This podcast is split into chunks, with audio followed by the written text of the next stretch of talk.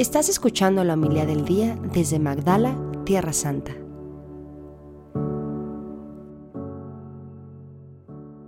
Jesús se retiró al monte a orar y se pasó la noche en oración con Dios. Cuando se hizo de día, llamó a sus discípulos, eligió a doce de entre ellos y les dio el nombre de apóstoles. Eran Simón, a quien llamó Pedro, y a su hermano Andrés, Santiago y Juan, Felipe y Bartolomé, Mateo y Tomás, Santiago el hijo de Alfeo, y Simón llamado el fanático, Judas el hijo de Santiago, y Judas Iscariote que fue el traidor. Al bajar del monte con sus discípulos y sus apóstoles, se detuvo en un llano. Allí se encontraba mucha gente que habían venido tanto de Judea y Jerusalén como de la costa de Tiro y de Sidón. Habían venido a oírlo ya que los curara de sus enfermedades, y los que eran atormentados por espíritus inmundos quedaban curados. Toda la gente procuraba tocarlo porque salía de él una fuerza que sanaba a todos. Palabra del Señor. Gloria a ti, Señor Jesús. Ayer, eh, viendo un poco algunos comentarios que salían en el, chat del, de Magdala mientras rezamos el rosario, después los vi, mientras rezamos el rosario, pero y viendo también un poco las noticias, eh, me hizo reflexionar lo siguiente. A veces, cuando uno vive en una situación de un desastre natural, de una guerra como la que estamos viviendo aquí, de una calamidad, o también personalmente, una tragedia en familia, una enfermedad dolorosa, la tendencia es centrarse y girar en torno a ello. Y pareciera que no existe nada más. Y es la tentación que tenemos aquí, los que estamos en Tierra Santa. Que pareciera que lo único que existe en este mundo es esta guerra, que es horrible. Horrible. Pero uno pone, bueno, hubo un terremoto también en Afganistán que murió quizás cuánta gente. En estos mismos días. Hace cuatro días un huracán en México destruyó prácticamente todo Acapulco.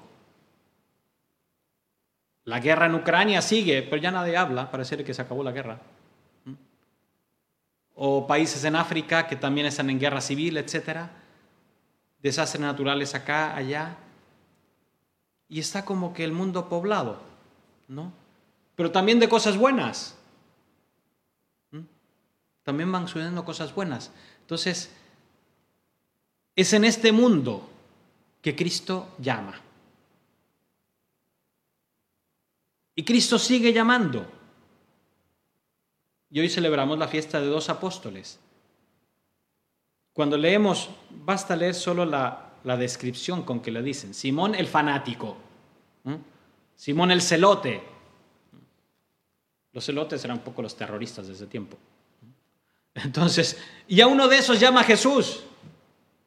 Obviamente, no para que fuera terrorista, se convirtió y dejó seguramente su, su actividad eh, violenta.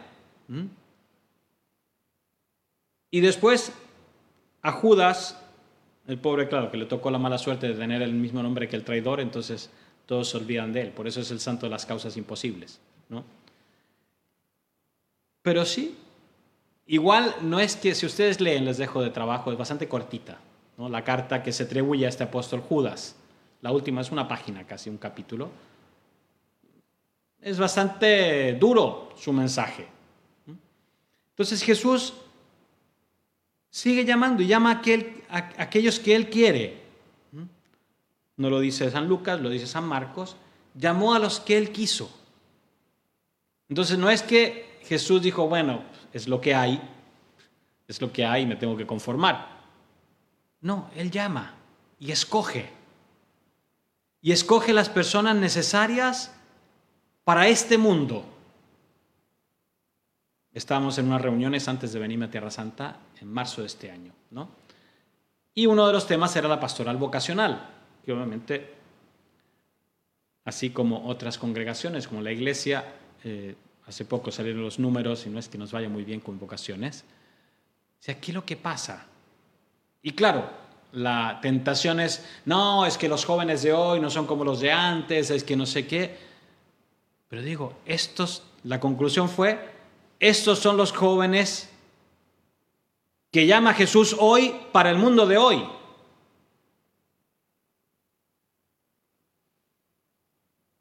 O para el mundo que va a ser en 10 años más o 20 años más, cuando estos ya, sean sacerdotes, consagrados, etc. Entonces Jesús sigue llamando. Y no es que haga como que abstracción. No, Señor, ¿cómo voy a llamar vocaciones? Nos ve las guerras, terremotos, desastres, el otro que sale a disparar mata a 20 personas, etc. ¿Cómo vas a llamar en ese tiempo? Al contrario, Jesús llama más que nunca, porque siguen habiendo enfermedades, siguen habiendo atormentados por espíritus, ¿no? Sigue habiendo necesidad de tocar a Jesús, como esta hemorroisa. El mundo necesita tocar a Jesús y necesita personas concretas de carne y hueso de este mundo, no de 20 años atrás ni de 20 años después.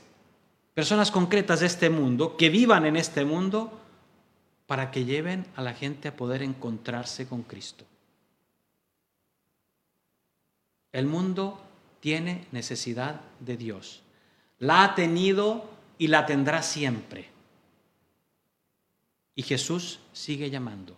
En este mundo tan extraño, tan hiperrealista, iba a decir surrealista, pero con los medios de comunicación de hoy es hiperrealista porque nos amplifican la realidad. Nos hacen ver no el mundo quizás como es realmente, sino que hiperamplificado. Y para este mundo Jesús necesita apóstoles. Y sigue necesitando apóstoles. Y sigue llamando apóstoles para que le ayuden a encontrarse con tantas personas que vienen. Así como los apóstoles, habría una gran diversidad ¿no? entre los doce. Entre los que venían a Cristo estaban los de Judea, los de Jerusalén, pero también los gentiles de Tiro y Sidón. Entonces Jesús, esa sed de Dios existe. Y Jesús necesita apóstoles, necesita personas generosas que le digan, sí, yo te quiero ayudar. Yo estoy dispuesto a dejarlo todo, como lo hicieron Simón, como lo hizo San Judas, para anunciar tu nombre, aunque implique una muerte atroz como tuvieron estos apóstoles. Dicen que a Simón siempre está como con una sierra en la mano, porque lo cerraron. Y a,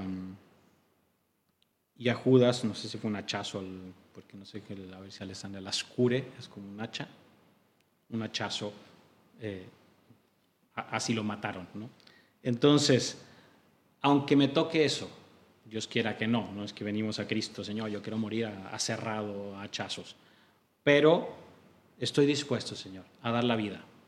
Estoy dispuesto a dar la vida para que tú seas conocido, para que tú puedas tocar, para que tú puedas curar, para que tú puedas sanar a tantas almas que tienen necesidad de ti. Así sea.